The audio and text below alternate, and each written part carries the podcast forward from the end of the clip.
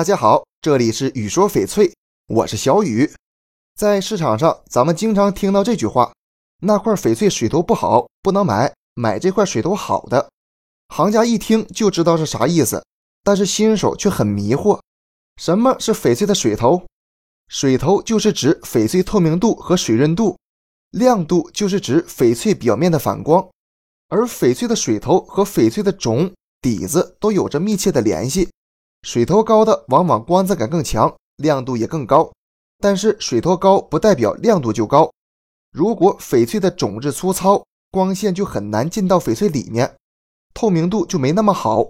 水差一分，价差十倍，水头对翡翠价格影响还是很大的。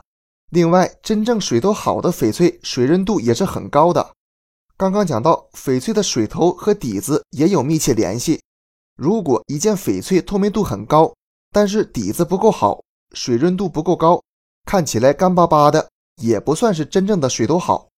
我们还会根据光线射入翡翠内部后的投射范围，将翡翠分为一分水、二分水和三分水等。肉眼看起来完全透明的翡翠就是三分水。把翡翠放在书上，可以清晰的看到字迹。这种一般是老坑玻璃种翡翠，没有太多杂质，看起来亚透明的翡翠大概就是两分水。把翡翠放在书上，字体看起来有些模糊。这种翡翠内部的棉絮和石花等杂质相对多一些。冰种翡翠一般能达到两分水，实际上能算得上两分水的翡翠已经属于高档翡翠了，价值并不低。大家不一定要强求三分水，呈现半透明的翡翠大概就是一分水到一点五分水。把这种翡翠放在书上时，基本上看不见文字，光下有些透明，比如糯冰种翡翠。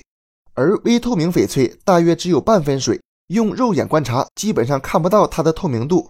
豆种翡翠一般就是半分水。